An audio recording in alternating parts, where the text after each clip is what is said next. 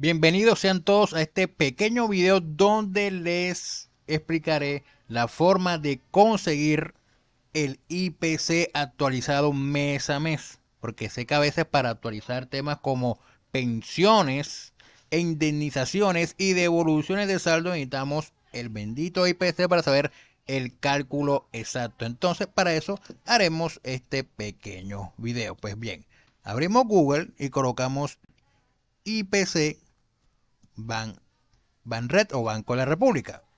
En este sale. ¿Y qué nos va a salir? Esta cuestión acá.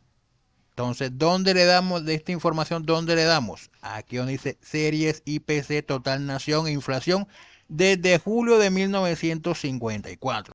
Le damos acá, le sale esa pantallita. ¿Y ahora qué hacemos?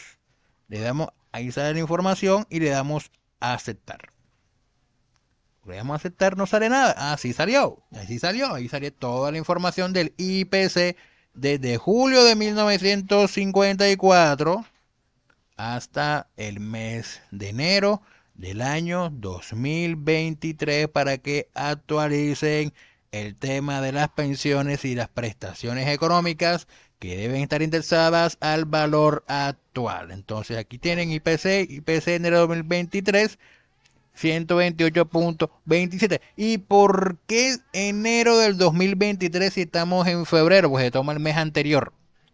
Cuando llegue marzo, sale el de febrero. Y así sucesivamente. Llega abril, sale el IPC de marzo.